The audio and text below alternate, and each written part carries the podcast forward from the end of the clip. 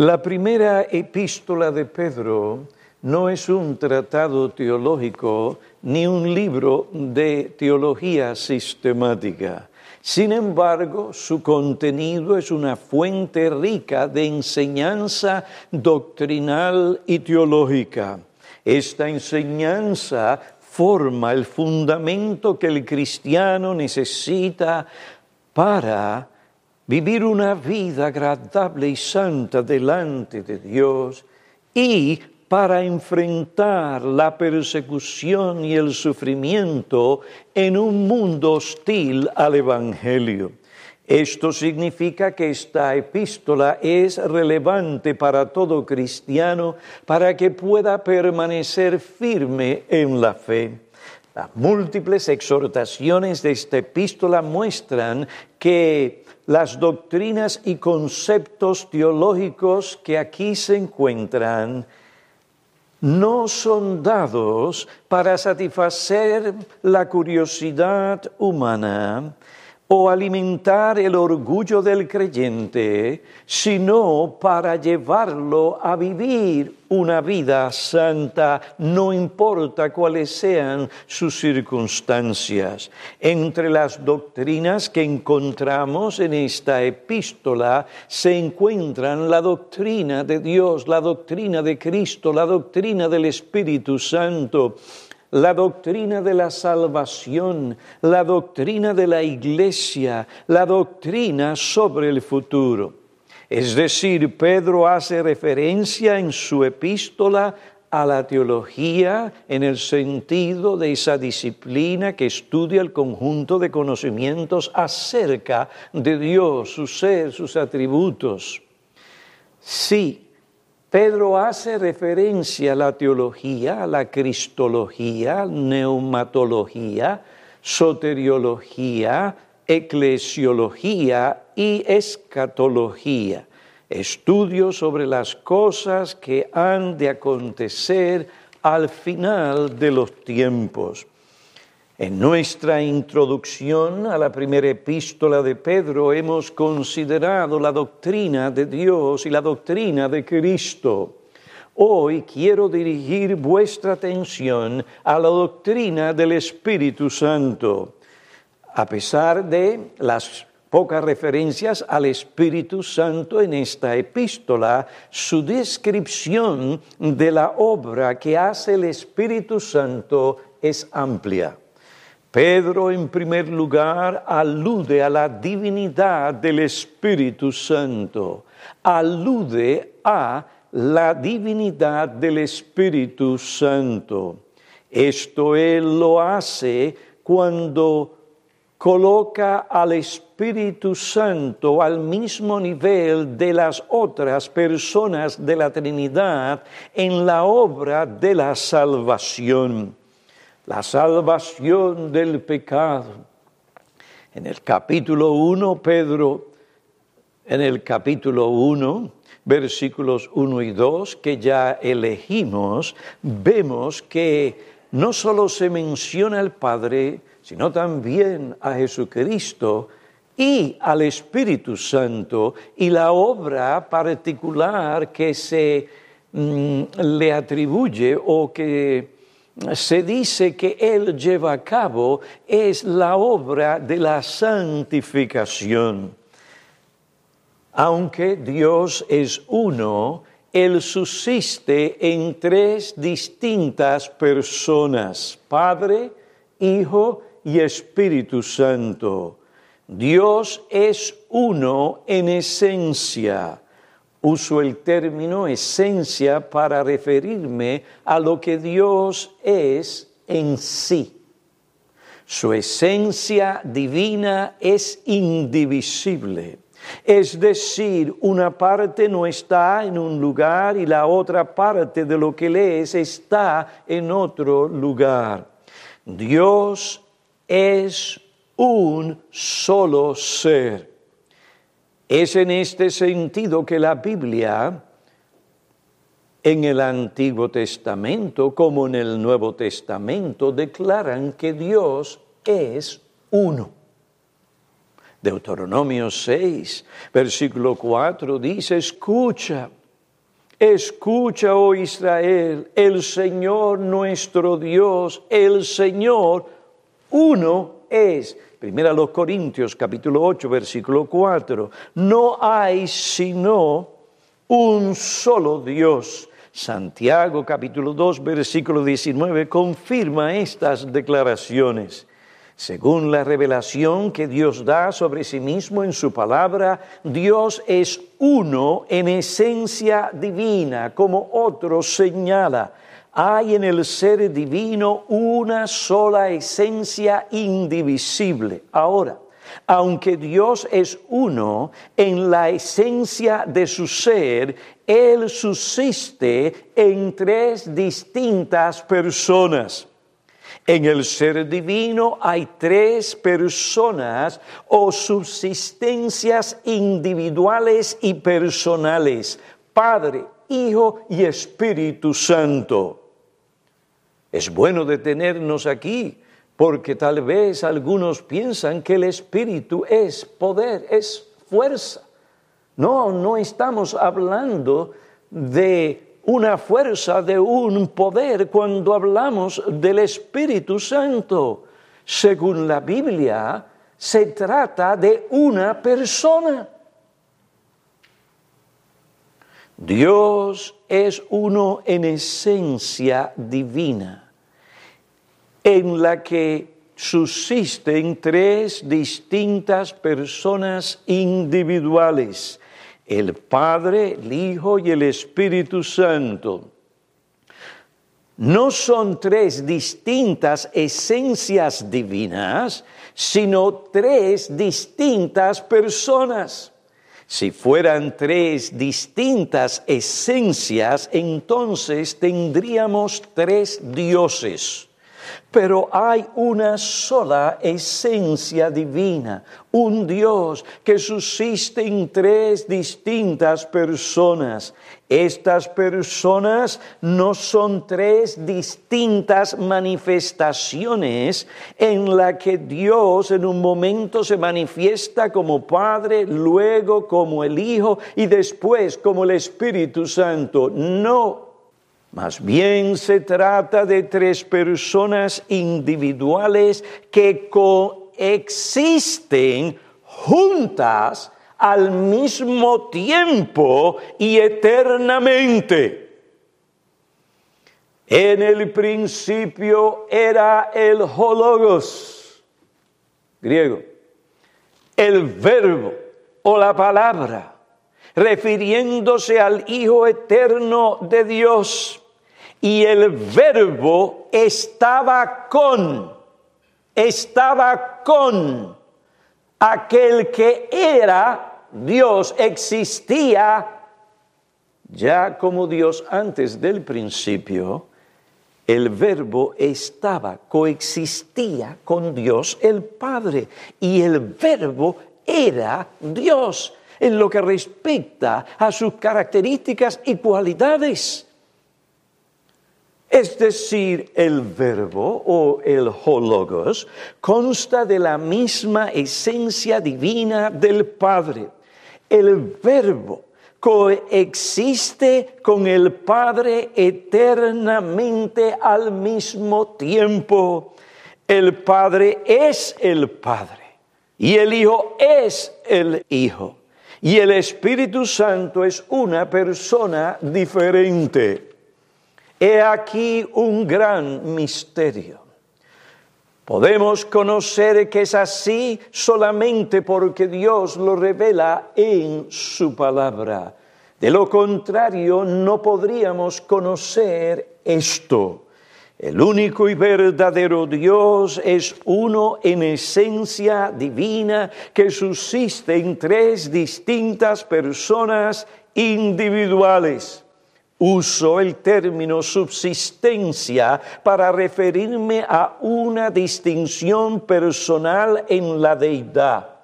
No uso el término en el sentido de diferencia o división de esencia, más bien me refiero a distinciones personales dentro de la esencia divina que es una sola. Esas diferencias personales se pueden apreciar cuando vemos que el Padre se dirige al Hijo y el Hijo al Padre, Salmo 2. Vemos también esta distinción personal cuando el Hijo habla del amor del Padre, aquel amor con que el Padre le ha amado desde antes de la fundación del mundo, es decir, en la eternidad. Y aquí los escritores, siendo inspirados guiados por el Espíritu, no están jugando con nosotros. Cuando Jesús habla del amor del cual Él goza eternamente, ese amor que viene desde el Padre, esa siempre ha sido una realidad. Juan capítulo 17, versículo 24. Padre, quiero que lo que me has dado, es decir, el Hijo habla al Padre. Padre, quiero que los que me has dado estén también conmigo donde yo estoy para que vean mi gloria porque me has amado desde antes de la fundación del mundo. El Padre ama al Hijo, el Hijo ama al Padre. Esta es una realidad. Hay tres subsistencias o distinciones personales en la deidad. Es difícil de comprender esto porque nosotros somos una sola persona. En nuestro ser es una sola persona. Pero en Dios, así como muchas de las cosas que tienen que ver con el ser divino, es un misterio. Así lo es en lo que respecta a estas tres distinciones personales y reales en Dios. Pero que esto sea un misterio que no podamos explicar, no implica ni significa, ni debería ser de que lleguemos a la conclusión de que esto no es una realidad. Nuestras mentes son finitas. Hoy, mañana, en el futuro y para siempre, nunca podremos explicar exhaustivamente el ser de Dios. Es decir, déjese de pensar que cuando llegue al cielo entenderé, habrá muchas cosas que nunca podremos entender por toda la eternidad debido a que somos criaturas. Somos criaturas, Él es el creador, Él es un ser sumamente misterioso. Hay tres subsistencias o distinciones personales en la deidad. Calvino dice, por persona quiero decir una subsistencia, una subsistencia que en tanto que se relaciona con las otras dos, se distingue de ellas a causa de las propiedades incomunicables. Pero otro término importante para entender la distinción entre las personas de la Trinidad es existencia.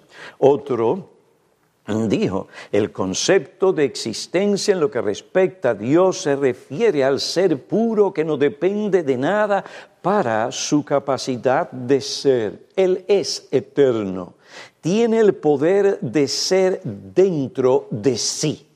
Nosotros dependemos de muchas cosas para nuestra existencia.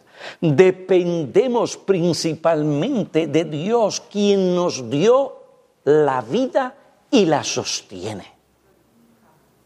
Pero Dios no depende nada, de nada fuera de sí mismo para su existencia. Tiene el poder de ser dentro de sí de ningún modo es criatura. La existencia creada no se caracteriza por ser, sino por llegar a ser. Esto es así porque la característica de toda criatura es que cambia. Lo que seas hoy, mañana cambiará un poco y el día de hoy eres diferente a lo que fuiste ayer. La mayoría de las células que tu cuerpo tenía hace una semana ya no existen, están muertas. Algo cambió en ti y sigue cambiando. Dios, y sigo la cita, no existe del mismo modo que existen los seres humanos, porque eso haría de Dios una criatura dándole existencia derivada o dependiente. Mas decimos que Dios es.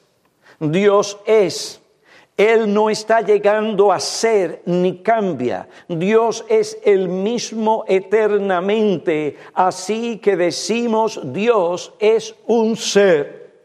Los teólogos no hablan de la Trinidad como tres existencias, sino como tres subsistencias, es decir, dentro del único Dios hemos de distinguir entre tres subsistencias que la Biblia llama Padre, Hijo y Espíritu Santo. No hay tres existencias o seres, en tal caso tendríamos tres dioses si nos dejamos llevar por la definición que anteriormente di.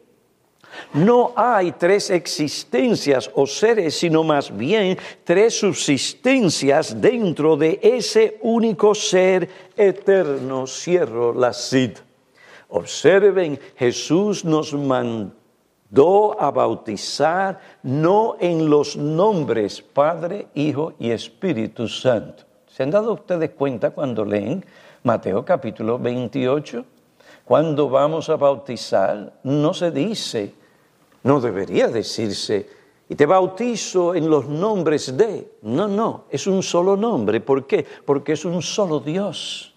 El nombre representa lo que Dios es en su esencia. Dios es uno, pero subsiste ese Dios en tres distintas personas. Bautizamos en el nombre, no los nombres, en el nombre de Dios. Padre, Hijo y Espíritu Santo. Una sola esencia divina en la que subsiste tres distintas personas individuales. Y hermanos, no intentemos buscar analogías para tratar de enseñar a nuestros hijos sobre esto, aquello y lo otro, usando diferentes analogías, porque todas esas analogías, según nosotros, podemos encontrarlas en este mundo se quedan cortas de poder realmente explicar o expresar lo que Dios es en su divino ser. Es mejor entonces presentar esos conceptos, por abstracto que sean, según lo hace la palabra de Dios, y esperemos y oremos para que Dios dé a nuestros hijos ese sentido de la grandeza de Dios, y cuando ellos no puedan y parece que no puedan entender, esto les lleve a, a la conclusión, este ser es misterioso, es grande, sí lo es es inexplicable, pero sus obras hacen evidente su existencia. De manera que debemos, de manera que tenemos que ser necios para negar lo que está delante de nuestros ojos. Solo una mente depravada, caída, confundida y enviciada, influida por el pecado, puede llegar a la conclusión de negar la existencia de Dios. Sobre la necesidad de hacer estas distinciones, añade el teólogo que acabo de citar, es necesario que distingamos entre las tres personas porque la Biblia hace la distinción. Es una distinción real, pero no esencial. Al decir no esencial no quiero decir que no es importante. Quiero decir que aunque hay diferencias reales dentro de la divinidad, no las hay dentro de la esencia misma de la deidad. Dios es un ser, tres distintas personas Padre, Hijo y Espíritu Santo. El Espíritu Santo es la tercera persona de la Trinidad. es Dios porque en la Biblia se le llama Dios y porque se le atribuyen los atributos y las perfecciones de Dios. Y no podremos buscar todas las citas porque entonces no saldríamos de aquí. Si fuéramos a citar y a explicarlas. Pero en sus hogares busquen Éxodo 17, versículo 7 y comparen ese versículo con Hebreos 3, capítulo 7, perdón, Hebreos 3, versículo 7 al 9.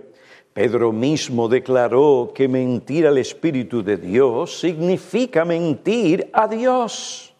Hechos 5, versículo 3 y 4. Uno no miente a una fuerza, a una energía, a un mero poder, sino a una persona. Las santas escrituras proceden de Dios. Segunda Timoteo capítulo 3, versículo 16. Ahora, ¿quién de las personas de la Trinidad está estrecha e íntimamente relacionada con el proceso de producir las escrituras? Según la segunda epístola de Pedro, capítulo 1, versículo 21, esa persona es el Espíritu Santo. Al Espíritu Santo se le atribuyen atributos o perfecciones divinas, omnipresencia, Salmo 139, versículo 7 al 10, omnisciencia, comparen Isaías 40, versículo 13 y 14 con Romanos 11, 34, primera los Corintios 2, versículo 10 y 11, omnipresencia potencia. Primera los Corintios 12, versículo 11, Romanos 15, versículo 19, eternidad, Hebreos 9, 14, el Espíritu eterno. El Espíritu Santo hace obras divinas como la obra de la creación, Génesis 1, 2. Él está involucrado en la providencia, Salmo 104, versículo 30. Él es el agente responsable de la regeneración que se obra en aquel que ha sido elegido para salvación. Juan capítulo 3, versículos 5 y 6.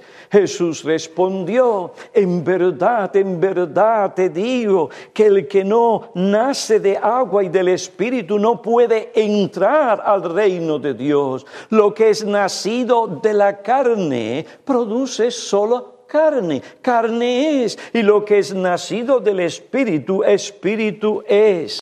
Aunque el hombre en su muerte espiritual no quiere venir a la luz, a Jesucristo para la salvación de su alma, ¿Qué es lo que hace Dios mediante su Espíritu?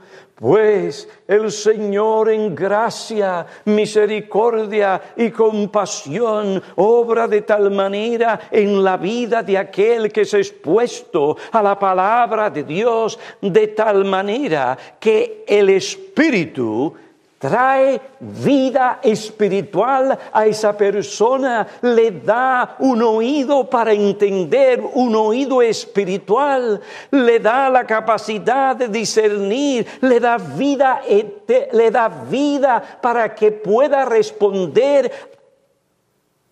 al mensaje del Evangelio para que venga a Cristo, para que crea en Cristo, para la salvación de su alma. Dios mediante el Espíritu Santo, es decir, mediante el poder omnipotente y vivificador del Espíritu Santo que obra por el Evangelio, le da vida espiritual al pecador. Efesios 2, Juan capítulo 3, versículos 5 al 8. Sobre el Espíritu Santo y su obra regeneradora o vivificadora, un teólogo contemporáneo tiene razón al decir, hay una relación estrecha entre el Espíritu de Dios y el aliento de vida. La palabra neuma en el griego no solo significa espíritu, sino también viento o aliento de vida. Hay una relación estrecha entre el Espíritu de Dios y el aliento de vida. La preocupación principal del Nuevo Testamento sobre la relación entre el Espíritu Santo y la vida no es en cuanto a la creación original de la vida, sino en cuanto a la energía creativa que se necesita para la vida espiritual. Cristo dijo, yo he venido para que tengan vida y para que la tengan en abundancia. Juan 10, versículo 10. Cristo no estaba hablando solamente de Dios, la palabra griega que significa vida o seres vivientes. No, en el, en el versículo, que cité, Cristo usó una palabra diferente, soy. Usó la palabra soy porque se refería a una cualidad particular de la vida, un tipo especial de vida, la vida espiritual que solo Dios puede dar a quienes están espiritualmente muertos. He venido para que tengan vida. Pero venga acá, la gente ya estaba viva y coleando, sí, en lo que respecta a su vida natural. Pero aunque estaban aquí vivos y coleando, moviéndose, estaban muertos en sus delitos y pecados. Amaban las tinieblas, seguían el curso dictado por su mente entenebrecida y vivían para satisfacer los dictados y los deseos de la carne y de su corazón corrupto. ¿Y cómo es que Jesús da vida? Por medio de su Espíritu Santo. Jesús dijo, yo he venido para que tengan vida y vida en abundancia. Jesús dirigió estas palabras a quienes estaban biológicamente vivos, pero espiritualmente muertos. Dirigió estas palabras a aquellos cuyos signos vitales estaban funcionando, pero estaban muertos para las cosas de Dios. Cristo como redentor vino a darnos vida y la persona de la Trinidad que aplica la obra redentora de Cristo a nuestra vida es el Espíritu Santo.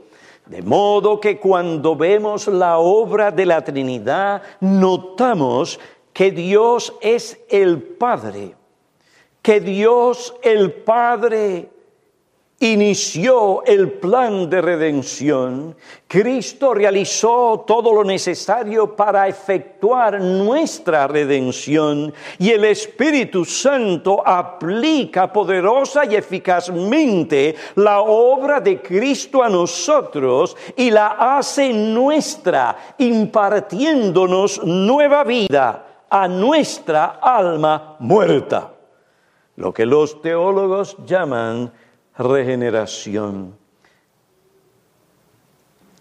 La aplicación de la obra de Cristo a nosotros mediante el Espíritu Santo es lo que a lo que Pedro se refiere en su primera epístola cuando dice elegidos según el previo conocimiento de Dios Padre por medio de por la obra santificadora del Espíritu.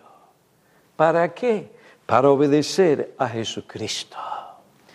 Pedro no solo alude a la divinidad del Espíritu Santo en su epístola, sino que también alude a la personalidad del Espíritu. Esto Él lo hace cuando dice que el Espíritu de Cristo predice los sufrimientos de Cristo y las glorias que le seguirían, según el capítulo 1, versículo 11. El Espíritu es el agente personal mediante el cual Cristo, el Mesías,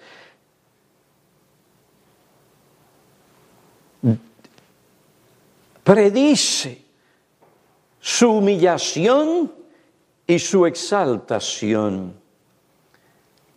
Jesús, el Mesías, comunica o predice algo. Comunicar predecir algo, no es una característica de una fuerza, energía o poder, sino de una persona.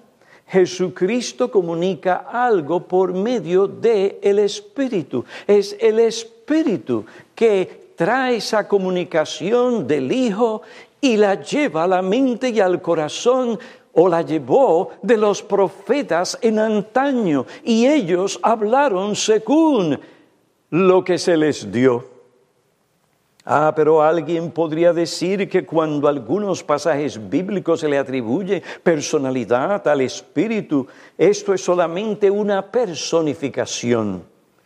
A esto respondemos si se trata solo de una personificación, entonces tal cosa se puede reconocer fácilmente, pero en el caso del Espíritu Santo, una explicación como esa claramente destruiría el sentido de algunos pasajes bíblicos donde es obvio que el Espíritu Santo se le describe como una persona real. Uno de esos pasajes los, lo encontramos en Juan capítulo 14, versículo 16 y 26. Otro pasaje es Juan capítulo 16, versículo 7 al 11. En estos pasajes se describe al Espíritu Santo como un paracleto. Esto es importante. Sigan la línea de pensamiento se le describe como un paracleto, traducido en algunas de las versiones en español, consolador. Juan 14, 16, Jesús dice, y yo rogaré al Padre y Él os dará no otra fuerza, no otra energía, sino otro consolador ¿Para qué? Para que esté con vosotros para siempre. Ese otro consolador se identifica en el versículo 17 como el Espíritu de verdad. Otro consolador implica que previamente había un paracleto, un consolador. Ese consolador es Cristo, la segunda persona de la Trinidad.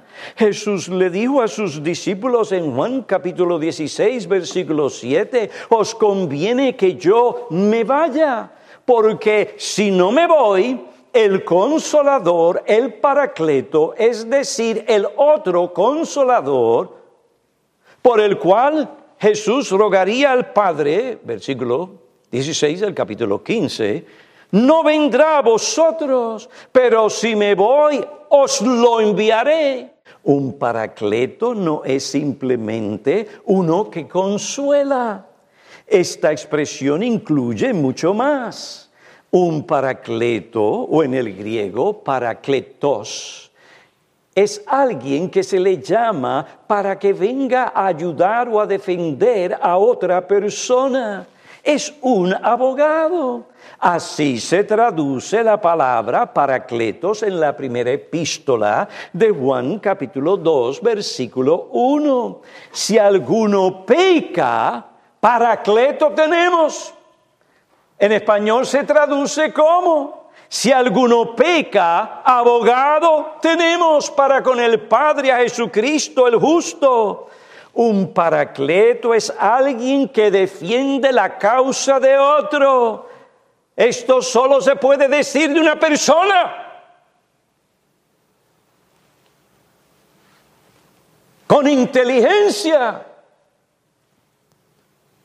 Sobre el origen y significado de este término paracletos, otro tiene razón cuando dice, la palabra paracletos viene de la cultura griega.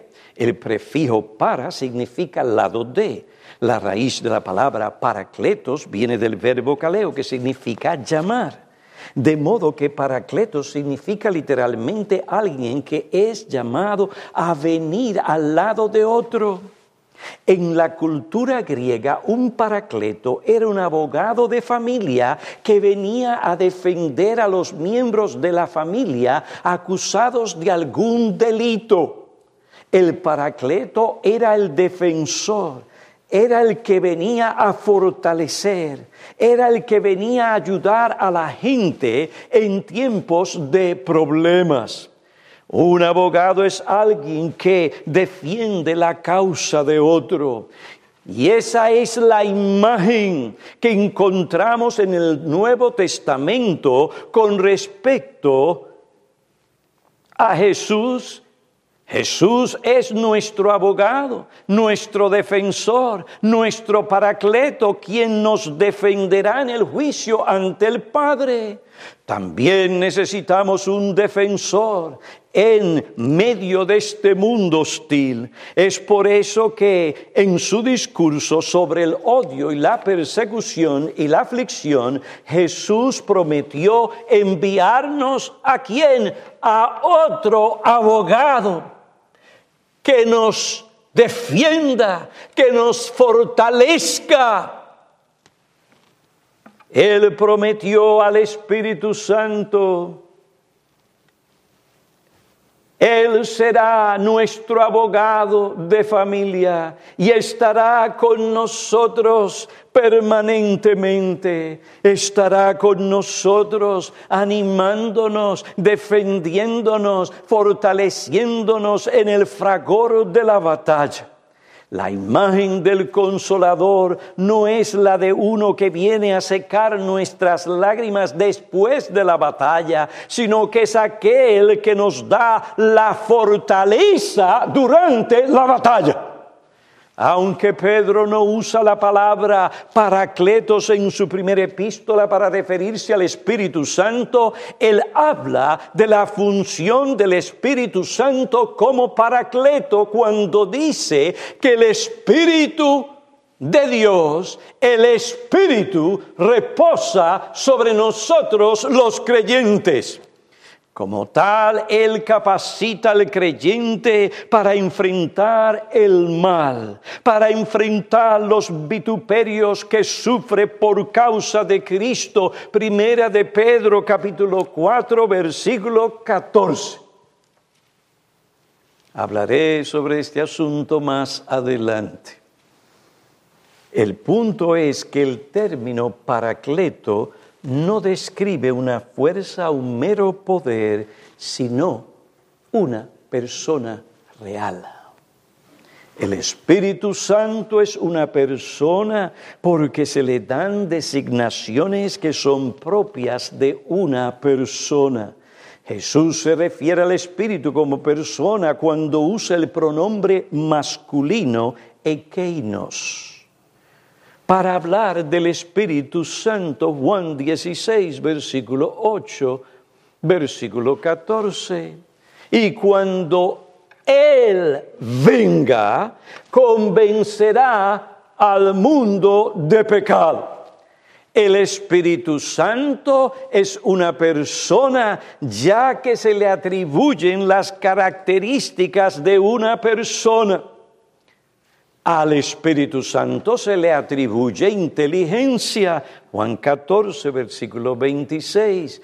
15, versículo 26, Romanos 8, versículo 16. Se le atribuye voluntad, Hechos 16, 7, 1 Corintios 12, 11. Se le atribuye afecto, Efesios 4, versículo 30. Nosotros podemos entristecer, si es un sentido analógico, pero real, expresa una realidad. Sí que tal vez no podemos entenderla, pero de una manera u otra, lo que se dice allí tiene que ver con el Espíritu. Podemos entristecer al Espíritu Santo. El Espíritu habla. Hebreos 3, 7, testifica, Juan 15, 26, Romanos 8, 16, predice, Primera de Pedro 1, 11, intercede, Romanos 8, versículo 26, como otro dijo, quien hace estas cosas no puede ser un mero poder o influencia, debe ser una persona. En su primera epístola, Pedro no solo alude a la divinidad y personalidad del Espíritu, en tercer y último lugar, Pedro también hace referencia a la obra y el ministerio del Espíritu Santo. El Espíritu, como indiqué, santifica a los elegidos, capítulo 1, versículo 2. Él aparta a los elegidos del mundo para recibir todo lo que Cristo obtuvo para ellos. Los aparta para que obedezcan a Cristo. Los aparta separa del mundo para santificarlos continuamente. Esta es la obra que el Espíritu lleva a cabo hoy en nuestras vidas si somos creyentes. El Espíritu Santo ilumina y guía a los que predican el Evangelio, capítulo 1, versículo 12 de la primera epístola de Pedro. El Espíritu desempeña un papel activo en la vivificación o resurrección de Cristo, capítulo 3, versículo 18. Como Espíritu de gloria, el Espíritu Santo reposa sobre los creyentes. Capítulo 4, versículo 14. Si sois vituperados por el nombre de Cristo, dichosos sois, pues el Espíritu de gloria y de Dios reposa sobre vosotros. Esta expresión reposar se refiere a esa presencia del Espíritu que bendice, fortalece, capacita, da luz, entendimiento y sabiduría. El concepto de reposar sobre vosotros nos lleva a la profecía mesiánica de Isaías 11.2. De hecho, la palabra griega que Pedro usa en el capítulo 4, versículo 14, es la palabra que aparece en la versión griega del Antiguo Testamento. El Espíritu de Dios reposaría, ahí está la palabra, sobre el Mesías y brotará un retoño, versículo 1, y brotará un retoño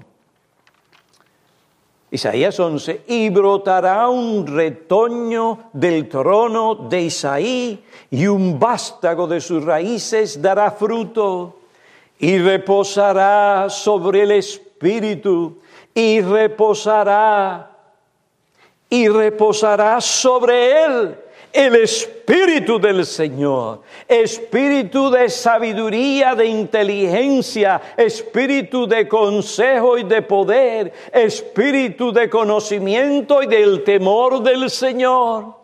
He aquí una profecía sobre el Mesías, aquel que vendría y cuando Él llegara, él vendría a este mundo, sí, Él tomaría una naturaleza humana, sería verdaderamente hombre sin dejar de ser Dios, pero en lo que respecta a su naturaleza humana, este, él necesitaba las influencias, el poder, la capacitación y todas esas bendiciones que el Espíritu Santo da. En lo que respecta a su humanidad, el Mesías necesitaba la actividad del Espíritu Santo sobre él y reposará sobre él el Espíritu del Señor. ¿Espíritu de qué? De sabiduría, de inteligencia, espíritu de consejo, de poder, de conocimiento y de temor del Señor. La declaración de Pedro sobre la función del Espíritu Santo sobre los creyentes como una extensión de la bendición conferida al Mesías, ahora es otorgada, extendida o conferida a nosotros los creyentes. He aquí parte del ministerio del Espíritu Santo en nuestras vidas. Él reposa sobre nosotros. Si es verdad, Él está en nosotros. Eso es lo que enseña la palabra de Dios. Es decir, Si el Espíritu de Cristo no está en nosotros, no somos de Cristo. Entonces, esa es otra verdad. Pero esta verdad a la que se refiere Pedro es que reposa sobre nosotros, dándonos a entender que gozamos de esa bendición que gozó el Mesías.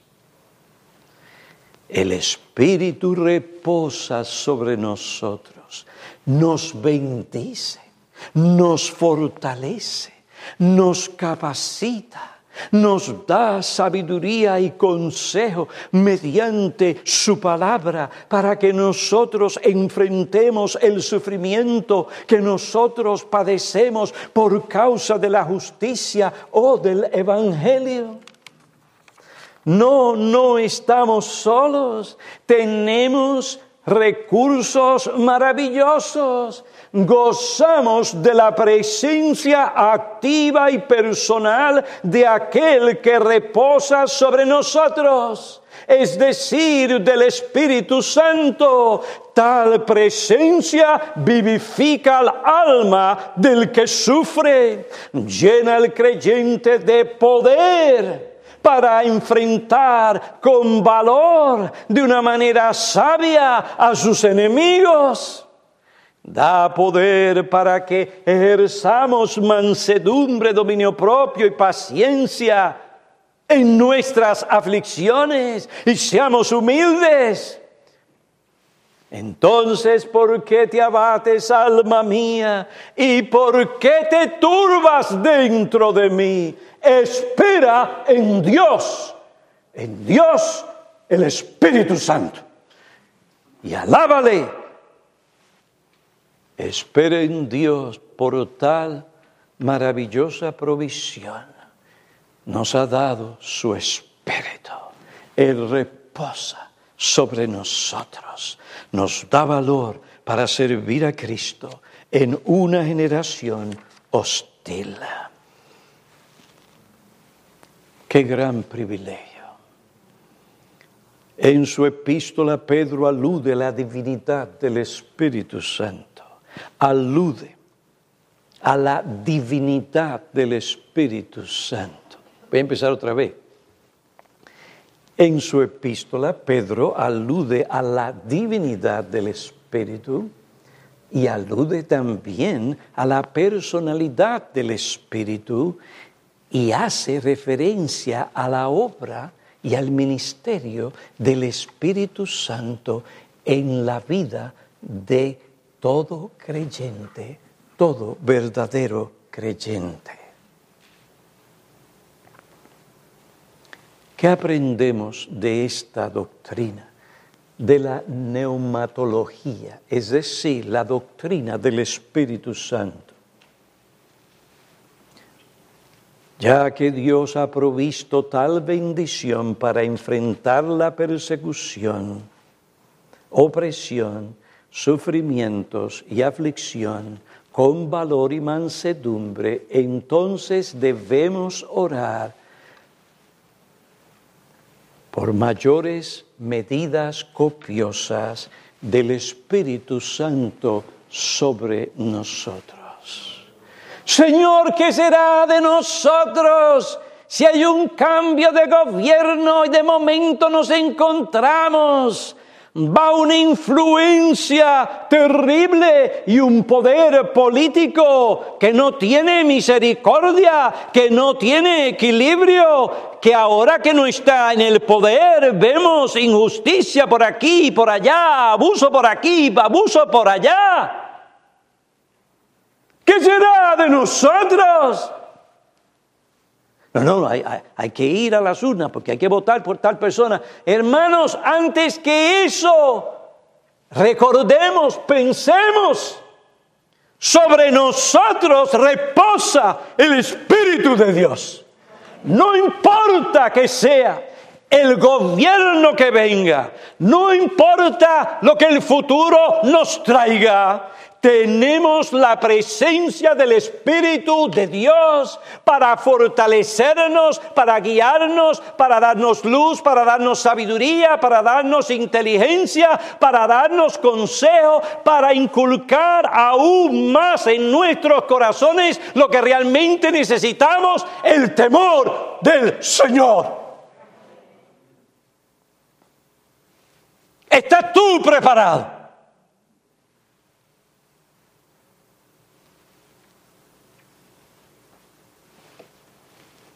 Entonces, no entristezcas al Espíritu Santo. Porque si entristecemos al Espíritu Santo, Él apartará ciertas de sus influencias y bendiciones y quedaremos desnudos y expuestos. Entonces estaremos conduciéndonos con, como el mundo, sumamente preocupados, con temor aquí, con temor allá, con ansiedad aquí, con ansiedad allá, que será aquí, que será allá. ¿Qué testimonio es eso? ¿Es ese? Negamos, hermanos, la presencia del Espíritu Santo. No honramos al Espíritu Santo que está con nosotros. Oremos para que Él se manifieste más y más. En Hechos 4, 29 al 31 se habla de esa reunión que se llevó a cabo después de que algunos de los discípulos fueron oprimidos y perseguidos. Pero ellos sabían que aunque eran, aunque eran pocos, había algo que ellos tenían, que Pilato, que César, que Herodes no tenía. El Espíritu de Dios. Tenían una tarea colosal, sumamente difícil. Sí, sus días no son como los días nuestros, donde mucha gente conoce del Evangelio. No. Y los políticos de aquellos días, y la política de aquellos días, y los falsos líderes religiosos de aquellos días estaban contra ellos. Y le advirtieron. ¿Cuál fue la reacción de ellos? Buscar a Dios en oración. Qué poco oramos. Pero esta gente oró. Y ahora, Señor, considera sus amenazas y permita que tus siervos hablen tu palabra con toda confianza, mientras extiendes tu mano para que se hagan curaciones, señales, prodigios mediante el nombre de tu santo siervo Jesús. Después que oraron, el lugar donde estaban reunidos tembló y todos fueron llenos del Espíritu Santo y hablaban la palabra con denuedo, con valor. Oremos para que Dios envíe su Espíritu Santo sobre nosotros y Él nos fortalezca y nos capacite para vivir vidas cristianas. La obra y ministerio del Espíritu Santo para Pedro era muy amplia. Lamentablemente no es así para un buen grupo de cristianos que la limitan a lo milagroso.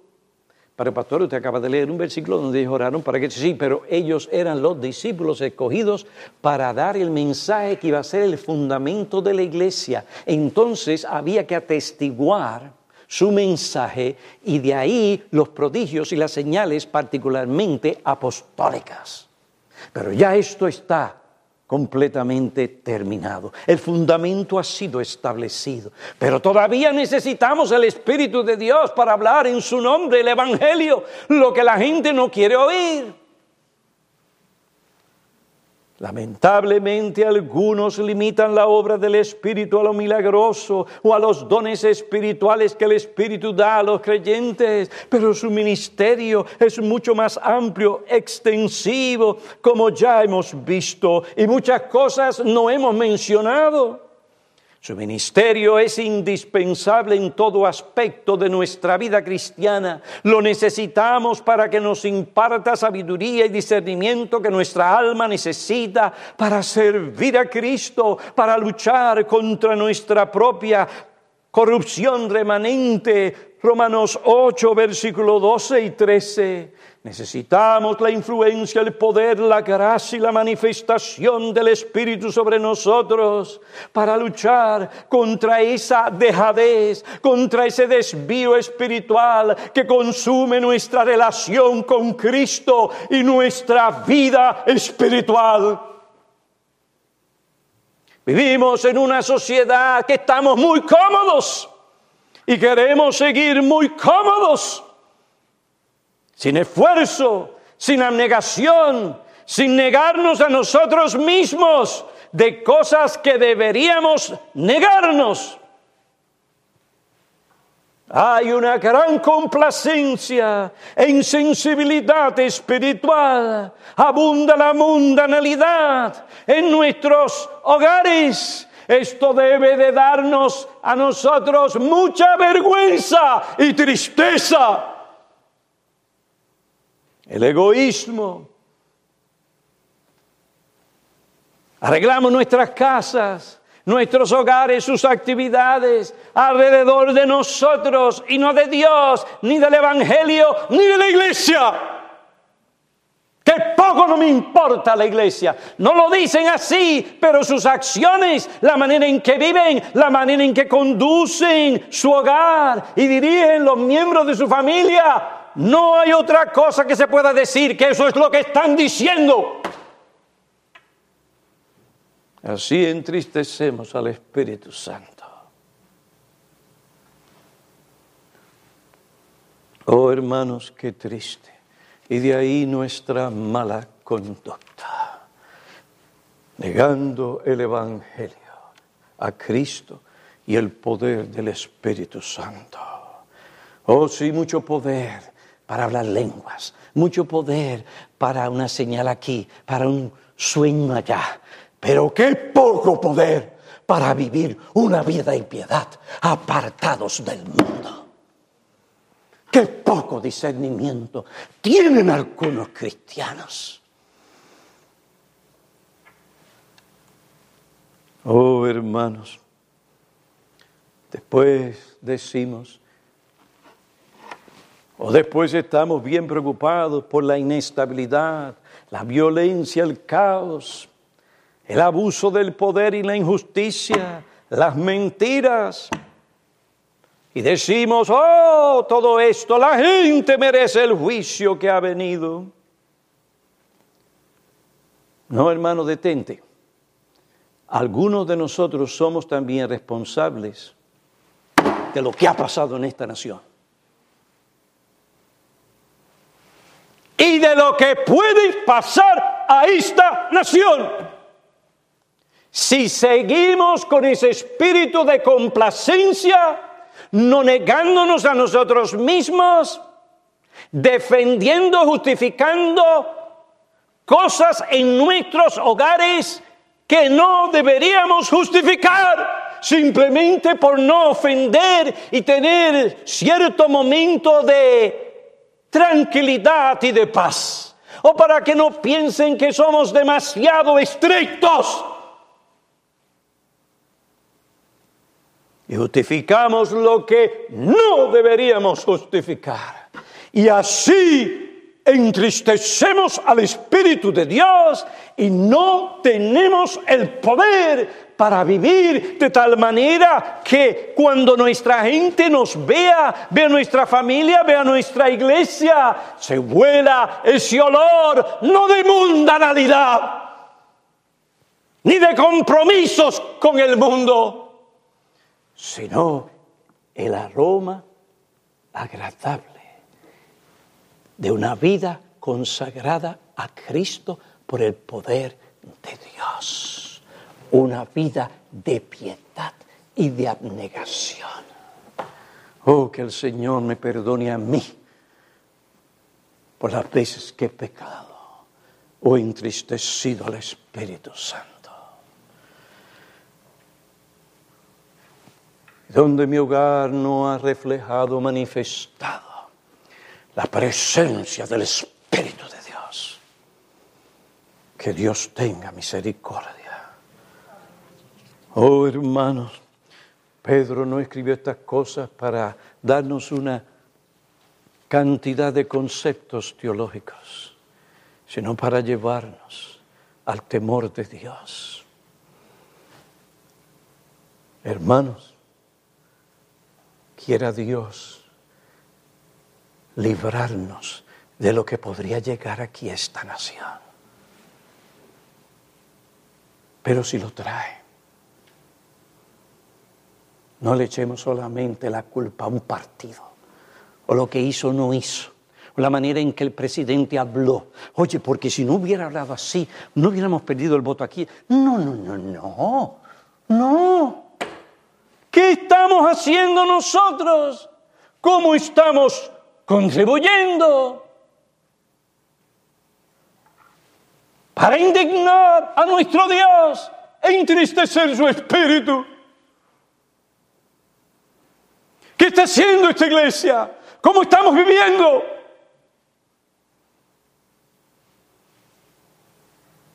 Tú, mi amigo incrédulo, puedes pensar, ah, el ministerio del Espíritu no tiene que ver nada conmigo. Te equivocas, te equivocas. Tiene que ver todo contigo. Porque es el Espíritu que viene a convencer al hombre, al mundo, de qué? Del pecado. Y si no hay convicción de pecado, tú no vas a buscar a Cristo. Tú no vas a buscar la salvación de tu alma. Tú no vas a ver que te encuentras bajo la ira de Dios. Oh, mi amigo, tiene que ver contigo. Te suplico, te ruego que tú clames a Dios. Oh Señor, envía tu Espíritu Santo para que cuando yo exponga mi mente a tu palabra, a tus mandamientos, no sea el camino simplemente para decirme a mí mismo, como ese joven rico, oh, todas esas cosas yo las he hecho desde mi juventud. Un moralista, pero que no había visto la implicación y demanda del mandato y de la ley de Dios. Era un hombre codicioso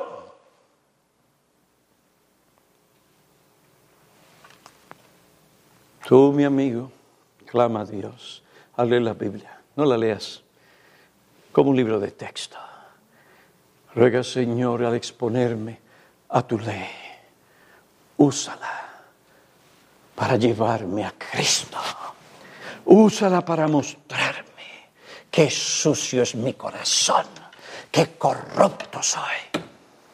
Detrás de toda la moralidad hay un corazón pecaminos, que no ama a Dios con todas las fuerzas, con todas las facultades de su ser.